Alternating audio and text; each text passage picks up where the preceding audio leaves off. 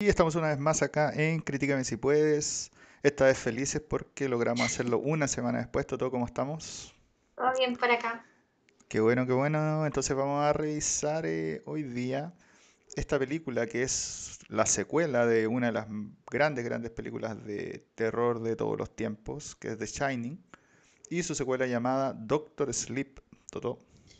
Así es. Esta película está escrita y dirigida por Mike Flanagan, que es director de eh, una serie de series que se estrenaron hace poco en Netflix, eh, como La maldición de Hill House, Misa de Medianoche, La maldición de Blee Minor, eh, El juego de Gerard, Oculus, Ouija, El origen del mal y Hatch. Tiene ahí ha sido ocupado sus últimos años. Yo creo que metió plata Netflix, ¿sabes? Porque no, no podéis tener tantas películas y no te pueden haber puesto la filmografía. Claro. Y como dijiste tú, esta película se basa en la novela homónima de Stephen, Stephen King, perdón, casi nombre otro, y que es la, siendo la secuela de la novela de El Resplandor. Está protagonizada por Ivan McGregor, Rebecca Ferguson Kylie Curran y Cliff Curtis. Y se estrenó el 21 de octubre del 2019 y la película tuvo 38 nominaciones y 8 premios, pero ninguno como de los reconocidos que todos conocemos. Em, entonces, eh, la sinopsis, esta película sigue la historia de Dan, eh, que es hijo del personaje Jack Terrence eh, en El Resplandor, básicamente el personaje que correspondía a Jack Nicholson. Ahora básicamente Dan Viejo, el cual es contactado por otra persona que posee este resplandor, una chica, la cual lo contacta para que investigue la desaparición de un muchacho en escabrosas ahí situaciones. Entonces, Toto, ¿cuáles son los puntos fuertes de Doctor Sleep eh, creo que la dirección. Ya dijimos como todas las otras películas y series que tiene el director, creo que, pero creo que fue un trabajo súper difícil como él para la dirección y la, escritura del guion, eh, porque claro, como dijimos, tenéis primero eh, que adaptar la novela de Stephen King, que ya es una cosa. Segundo, ya tenéis una película anterior, que es El Resplandor, como dijiste tú, que todos conocemos eh, y que, claro, tiene uno de los grandes ahí con Kubrick, em, que también es, muy especial en su género. Entonces, creo que no la tuvo fácil y a pesar de eso, eh, creo que se ha ganado eh, como el puesto de un buen director. No sé qué opinas tú en ese sentido. Em, sí, yo creo que la película está bien dirigida, pero mm, el problema de la película es que es la secuela de. Eh, es la secuela del Resplandor. Entonces, si es que la película fuera por sí sola, yo creo que la película sería muchísimo mejor. Pero el problema es que tenemos un director de película de terror que es bueno. Bueno, como decíamos, Netflix tiene hartas películas que son bien buenas. Pero hizo, si lo comparamos a nivel de dirección, hizo una película después de eh, Stanley Kubrick. Y estamos hablando de que no, hay comparación. O sea, es como que es como que te tocó salir, no sé, a tocar, pero después de los Beatles o después de Rolling Stone. O sea, no, hay comparación. Y uno no es, y uno no es tanto, digamos. Entonces, eh, ahí tiene, es como súper complejo, yo creo que la posición en donde él mismo se puso, porque el tipo aceptó algo como de ese nivel. Claro. Em, aún así, eh, yo creo que por eso me, parece válido el rescate que tú haces, es completamente rescatable el trabajo que hace con, el, con esta película, eh, a todo nivel, porque más encima hay todo un esfuerzo de, por ejemplo, recrear o no sé si recrear, pero hay harto como fanservice relacionado al antiguo que yo no sé si no me he leído el libro, así que no sabría decirte si es que eso está en el libro o no pero también en un esfuerzo como de actuación, así como que de, hartas cosas que son detallitos que, que, le ayudan a la película, pero que al final, y este es el otro problema, que para ver esta película decidimos ver The Shining y esto, es muy difícil no compararlas, es muy difícil no ponerla y, y, esto es inferior. Eh, eh, pero desde, desde ese punto de vista, yo creo que, claro, nosotros la, vimos de nuevo porque no la habíamos visto hace un par de años atrás. Eh, y claro, no, lo que yo recordaba de la película a lo que yo puedo analizar ahora que ya digamos que está un poco más grande, eh, eh, si tienen la posibilidad de verla de nuevo, ojalá la puedan ver, porque aparte de ser buena, creo que, que, se aclaran muchas cosas que uno con, con la mentalidad a lo mejor de antes no, no se da cuenta, eh, pero a pesar de que la tenía difícil, creo que eh, fue muy eh, metódico en ese sentido y trató de, de, hacer o de seguir la misma línea que siguió El Resplandor, ¿cachai? Si tú te das cuenta, tiene muchas tomas que son no voy a decir iguales, pero son súper similares a la película. Eh, trata de imitar. La música o el sonido, claro, o sea, no, no creo que lo haya tratado de imitar. Yo creo que si, si tú tenías a un, a un, director tan reconocido, tú querías ser tan bueno como él, ¿cachai? No, no creo que quería copiar su trabajo, yo creo que eso, eso fue lo que pasó y a lo mejor no todos ven desde ese punto de vista, que él, él quiso homenajear el trabajo que hizo Kubrick porque obviamente no, no va a haber nadie como él. Entonces, eh, me da un poco de lata que, que, lo critiquen y que digan, claro, no va a ser lo mismo que el resplandor, porque obvio, no va a ser lo mismo que el resplandor.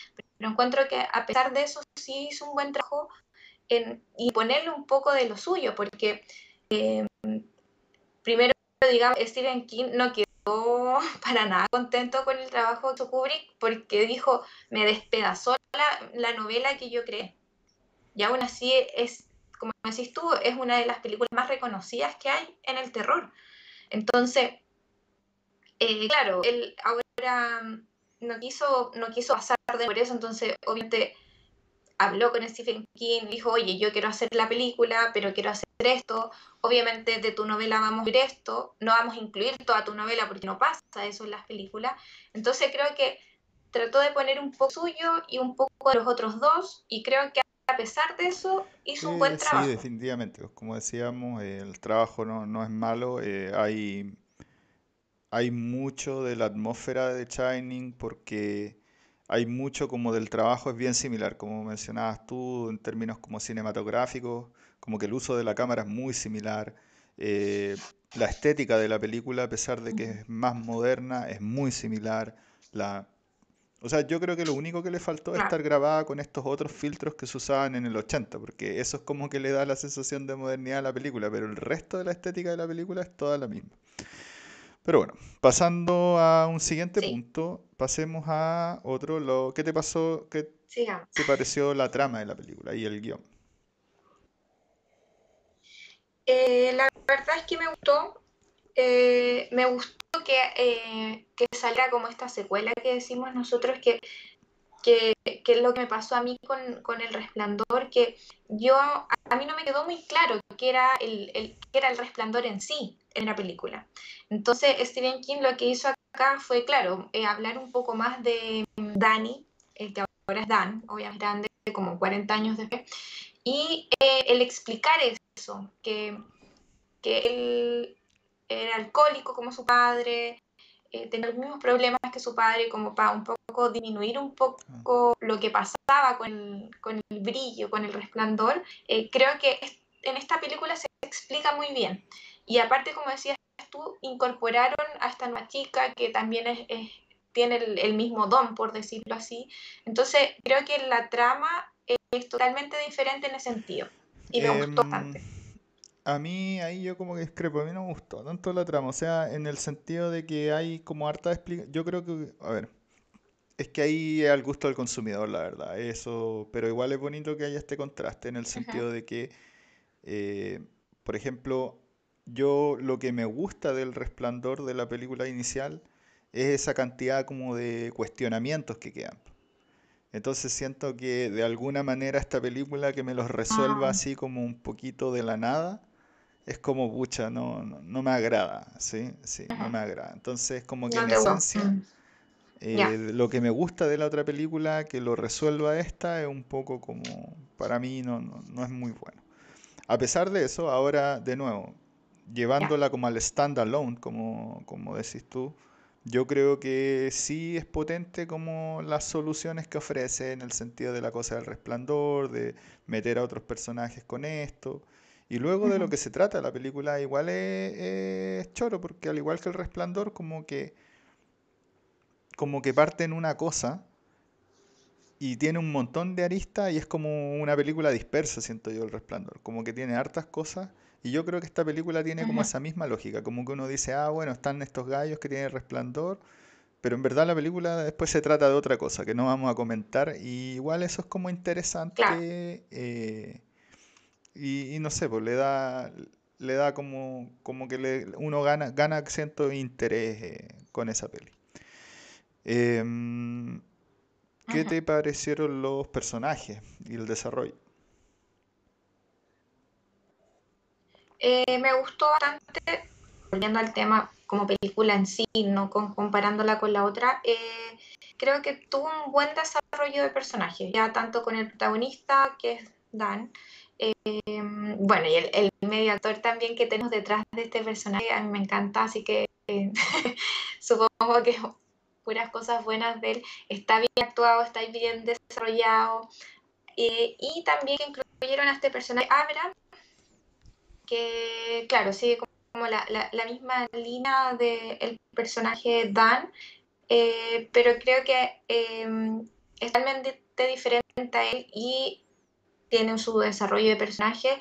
Y ella es, es, adolescente, entonces em, también la actuación de parte de ella, que la verdad es que no he visto películas o series anteriores de ella, encuentro que está bien eh, comparada con actores de renombre, como también el caso que incluyeron a Rebecca Ferguson, que es como la malvada de esta, de esta película, que también se da la media y, y, es bien reconocida, así que creo que la, la altura de los personajes y de los actores también encuentro que es de buena calidad. En términos de personaje a mí me gusta porque la película parte con un Dan, que es el personaje principal, como alcohólico y con un montón de problemas, y durante la película, mientras ocurren los eventos, de alguna manera él trata de resolverlo. Entonces también en la película es como una suerte de, de crecimiento personal para él y también para la niña, que la niña que tenía el resplandor tenía básicamente el mismo problema de Dan, que era como que eh, los padres jamás le iban a creer y él tenía que hacer como esta mula de que tenía un amigo imaginario.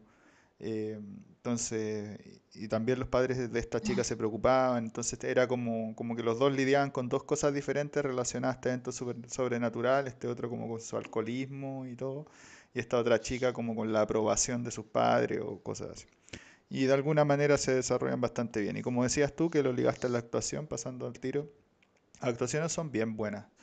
Eh, tenemos varios actores de renombre, eh, bueno, como decía McGregor, también esta chica que hace la de la antítesis, también la adolescente lo hace muy bien. Y son los personajes más importantes de la película, entonces, nada, ahí en ese sentido es súper, súper bueno. Eh, la música, Toto. La música, también, pues le trataron de poner los mismos sonidos y música mm, que el resplandor y creo que en ese sentido sí me gustó. Me gustó que los incluyeran. Eh, tienen muchos sí efectos de sonido, más que música en sí. Eh, así que creo que, que, esos elementos le, ponen a una película, ya sea de terror o de suspenso, no es tanto terror la película, así que me em, gustó. También incluido. Y al igual que El Resplandor, la verdad es que es una película que con la música busca crear una suerte de atmósfera. Con El Resplandor lo logra mucho más porque básicamente la única locación es este hotel. Entonces el hotel mismo crea la atmósfera claustrofóbica de la cuestión. Cambia acá como son muchas más locaciones y al aire libre como que ahí le cuesta un poco, pero pero como decíamos, pues, el director opta por seguir esta línea que es la misma línea de Kubrick y en ese sentido lo hace con los efectos de sonido, con la música con, y con varios elementos. Y eso me lleva también a los elementos técnicos que estaban ligados un poco a la dirección en general también. Eh, y es que nuevamente, tanto en música y en efectos de sonido, que es lo que más tiene la película, como decía la Toto, eh, los aspectos técnicos, así como fotografía, cinematografía y un montón de usos de otras cosas y, y de estética en general, son las mismas o son muy similares eh, a las que usó Kubrick. Entonces, ahí hay un intento como de seguir la misma línea. Yo creo que para que se sienta esta cosa de que es una secuela, de que es como el mismo universo. Y ahí está bastante bien logrado, creo yo. Así, de hecho, tiene unas tomas muy buenas, esas tomas como circulares, donde está como la ventana y después el tipo, esas son como que cosas como esa, eh, yo creo que están bastante bien logradas. No sé qué te parece ahí lo, esos elementos técnicos. Sí, de hecho, de hecho en, e, esa parte, em, que claro, que, es como volvamos atrás y recordemos el hotel en sí, a mí me pasó y yo dije, pues se veía muy igual. Entonces que estaría grabando como en el mismo set eh, que hicieron el resplandor o algo así, pero claro, después uno se da cuenta que es una adaptación digital y obviamente con técnicas digitales uno puede hacer muchas cosas y, se ve muy, pero muy parecido al, al y a la, a la, grabación del resplandor. Eh, pero me pasó una cosa con esto, sentí un poco como, eh, como una parte, como que el hotel era más chico. Como sentí que, no sé, fue, algo extraño, pero es, una adaptación digital. Pero yo aquí con esto debo decir lo que no me gustó. Tanto elementos técnicos con que, claro, debe ser súper difícil recrear un hotel o un escenario, eh, eh, pero eso fue lo que menos gustó. Creo que esa parte no ah, estuvo tan buena como el típico, la típica escena del, del pasillo, que el, que el chico va ah, en, en, este triciclo y todo, eh, se, se, nota mucho, se nota mucho la diferencia de que, y tú decís, no, no es el no es lo mismo. Y me pasó también cuando, empieza la película, así que esto no es spoiler, empieza recordando, claro, cuando muestran, cuando dan o chico y De hecho, recrean esa misma escena que es como la del mundo de Bobby, que es como la es cuando va andando con el triciclo, o sea, claro, en ese como triciclo con el, por el hotel. Sí. Y llega a la puerta, entonces eh, esa parte no me gusta. No solo por el hecho de que eh, intenta recrear algo, sino porque también, eh, claro, tú te das cuenta que intenta mostrar cómo, qué pasa después de eso, que no sabíamos por la película anterior, pero no me gustó ni el cast, no me gustó que, entre comillas, como que imitaran a lo que había pasado o que querían mostrar como el, en ese año. Eh, eso fue lo que menos me gustó de la película. Em, la mamá, tú, la ves y claro, la, actriz, yo, yo noto que trata de imitar a la otra actriz y sí se nota, pero claro, físicamente eh, son distintas, entonces esa parte fue la que menos me agradó de la película. No sé qué, Completamente. Todas las, de hecho, yo diría que no es la única parte. Hay hartas partes donde tratan como derechamente de... Por eso yo decía que donde derechamente... Eh, o sea, lo que mencionaba al principio de homenaje, hay muchas partes donde claramente no se puede interpretar que hay un homenaje, sino que hay un intento como de hacer exactamente lo mismo. Y yo creo que cuando la cosa es homenaje, a la película le sale bastante bien, pero cuando, le cuando se va a la copia, le sale muy mal. Y no es la única escena, son hartas. O sea, hay una escena fundamental dentro de la película que es cerca del final, que yo creo que es pésima. Sí, o sea, completamente... Eh, ya sé, te sí, entonces no... Y es, y es una copia de una escena que también está en The Shining, entonces... Que es genial en The Shining, digámoslo. Entonces... No, cuando la película copia las escenas de la otra película es muy, muy mal y es muy anticlimático y molesta. Y pero en cambio cuando hay un homenaje, cuando resulta que la cosa, eh, cuando está grabado con la misma técnica, cuando tenemos sonidos similares y cosas así, pero no es lo mismo, eh, la película lo hace muy bien como homenaje, pero después copia y, ahí se cae. Eh, entonces, Toto, ¿algo más que comentar? Muy bien. Dicho esto, ¿qué nota le ponemos a esto? Antes de dar mi nota, yo voy a decir, yo voy a evaluar esta película por separado porque creo que sería muy, muy dura a evaluar la película como la continuación de la otra. Así que eh, yo le voy a poner un 7.5. A mí me gustó bastante esta película, creo que la trama es totalmente novedosa, eh, me, agradó que hayan em, mostrado, como decías tú, homenaje al resplandor, los actores encuentro que lo hicieron excelente, la escenografía también está muy buena, así que mi nota es un 7.5. Em, yo voy a ser un poco más lapidario, yo le voy a poner un 7, pero em, sí, o sea, a mí la película como con estas cosas de que oscilaba entre, entre algo original y la copia, me sacaba mucho de lo que quería lograr la película. Entonces, y una película de terror tiene que mantenerte pegado. Claro. Porque si uno pierde la concentración en una película de terror, pierde todo el sentido eh, como, como del terror. Entonces, o sea, las películas de terror tienen que ser capaces de mantenerte ahí, que sea una hora como pegado y enfocadísimo en lo que está pasando. Y yo sentía que por las formas de esta película no lograba eso. Entonces yo estuve como siempre como, mm, como que nunca me pude concentrar realmente en la película. Entonces yo creo que ahí se cae harto. Eh, y tiene que ver con estas cosas de, con estos errores de, del homenaje versus la copia que estábamos diciendo. Entonces le pongo un 7 porque si bien tiene elementos buenos como las actuaciones, la trama es novedosa, pero de nuevo, esa cosa que me expliquen las cosas del resplandor, como que tampoco me gustó mucho. Ya. Entonces, nada, para mí un 7 la película. Dicho esto, todo, ¿recomendamos esto o no? Sí, pero de nuevo, antes de recomendarlo, eh, quiero decir, em, esta película es dura, es larguísima. No sé si te pasó. No solo porque a lo mejor no, te tenía ahí entre. Pero ¿cachai que dura lo mismo que el resplandor? Sí, a eso iba, a eso iba.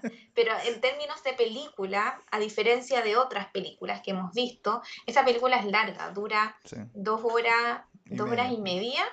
Entonces, eh, tienen que considerar también eso, que la tienen que ver con tiempo y, y, tampoco, si quieren ver El Resplandor y después ver esta, mucho mejor. Em, pero creo que hay que considerar que son películas largas pero como no soy tan lapidaria y veo la película en sí, creo que eh, sí, es recomendable. A lo mejor no es necesario que se vean el resplandor de nuevo, puede que... O, o si no la han visto, no sé. Pero sí, creo que es recomendable, es una película interesante, es larga, sí. Eh, no es densa ni nada de eso, así que creo que la podemos recomendar.